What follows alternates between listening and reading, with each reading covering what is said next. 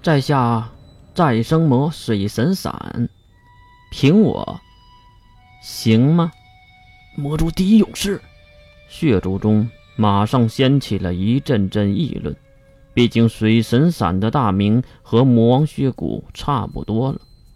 这时，又有一个矮小的萝莉，嘴里叼着不知道哪里弄来的树枝。这里还真他妈的冷啊！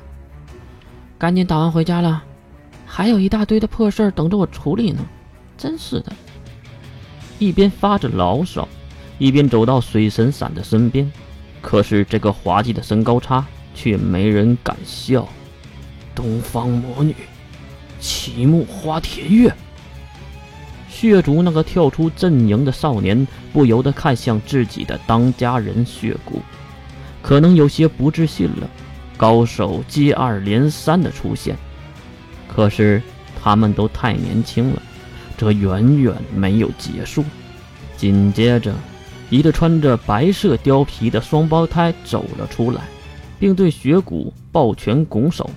两个人的动作完全一致，却只有一个人发声：“中帝国国防组织指定特派部队一号、二号，见过魔王血骨大人。今日一战，晚辈一定使出全力。”啊！血族这边马上响起了超炸，感觉已经没有赢的可能了。而绝望却远远没有结束。哎呀呀呀呀！啊，我也是见过魔王大人，在下指定特派部队五号，身穿羽绒服，下半身却穿着裙子，露着大腿的女孩，正是和月齐名的发电能力者，女子恒光学院的校长，指定五号。五号可是准四维的能力者。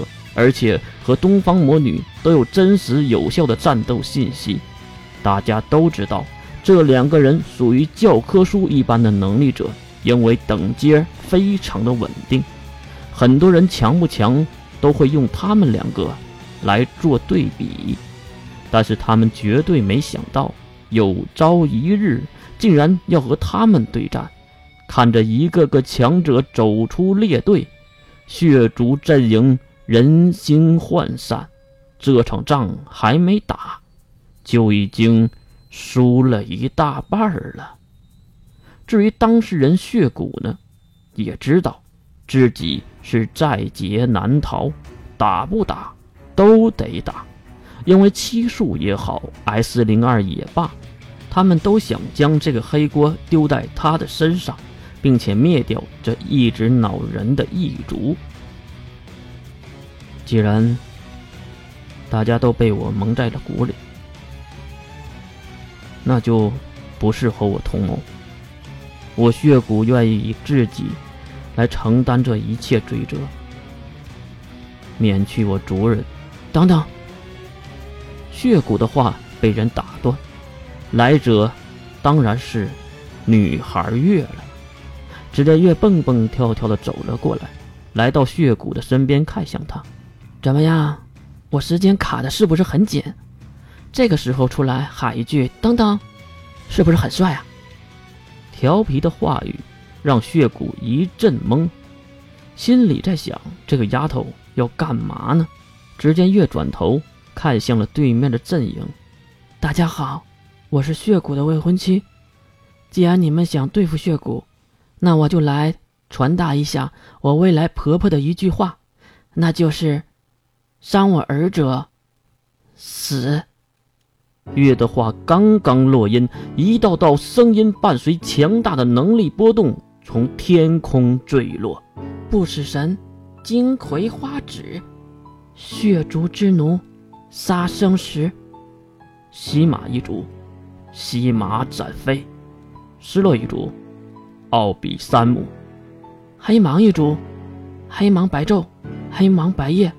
光芒随着人员落地，杀生石回跳在月的身边，而西马展飞马上开启了一个巨大的结界，将整个天空笼罩。大雪也是被阻隔在结界之外。面露嘲讽的山姆掏出了吱吱作响的光剑，身后的两个黑白萝莉也是摆好了战斗的姿势。当所有人都感叹战场瞬息万变的时候，两股更强大的能量集合体在 S 零二这边迸射而出。只见一个小女孩丢掉手中的黑色猫咪，喊了一句：“上古第九始祖之徒，破天黑翼，梅龙。”女孩摇身一变，化为巨大的西方龙种，宽大的黑色翅膀快要占满了整个区域。竟然是魔兽！就当人们都乱作一团的时候，那只被梅龙丢出的小猫咪刚刚落地，一声怒吼，恐怖的能力波动将战场中央的积雪全部吹散，露出了山体本来的岩石，而岩石之上站着一只通体黑色的猫科生物。黑色的毛发犹如一根根钢丝，巨大的四筒虎眼瞪着在场所有的人。白色的尾巴根部燃烧着不知名的火焰。只见庞虎怒吼道：“老夫也来了！上古第四始祖之徒，寂寞象征，黑岩盘虎。”这时，所有人异口同声。护神神主，护佑神灵在此，在此参上，参上！一场无法避免的旷世之战即将开始。神创造了世人，世人创造了神。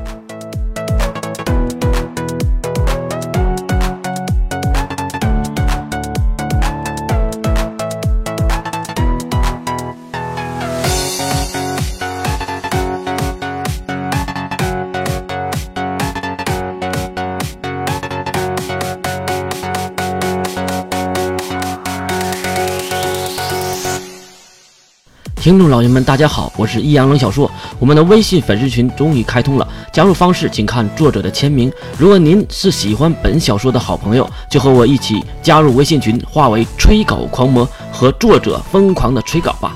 我们期待您的加入。